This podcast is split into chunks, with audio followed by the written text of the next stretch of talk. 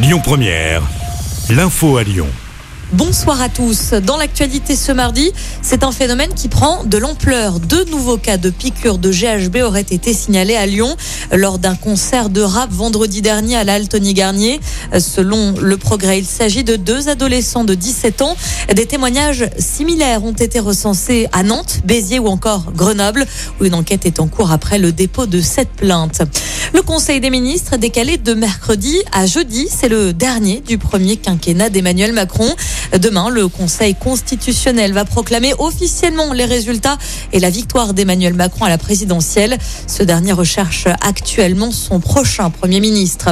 L'actualité, c'est aussi le prix des carburants qui repart à la hausse. L'assurance maladie a annoncé hier une aide exceptionnelle en doublant la remise carburant et en ajoutant une remise de 15 centimes par litre pour soutenir les professionnels de santé qui doivent donner des soins pour des patients à domicile. Petit rappel dans les transports en commun, des perturbations sont attendues ce soir encore hein, sur le T3, le T7 ainsi que sur le Rhône Express qui seront à l'arrêt à partir de 21h suite à des travaux. L'opération sera reconduite demain soir et jeudi soir. Des bus prendront le relais. Il y a pas mal de sports à suivre, à commencer par du basket. C'est un match en retard ce soir pour l'Asvel en championnat. Les Villeurbanais reçoivent Pau à l'Astrobal. Le coup d'envoi est donné à 20h30. Et puis en football, également à suivre ce soir, la première demi-finale allée de la Ligue des Champions.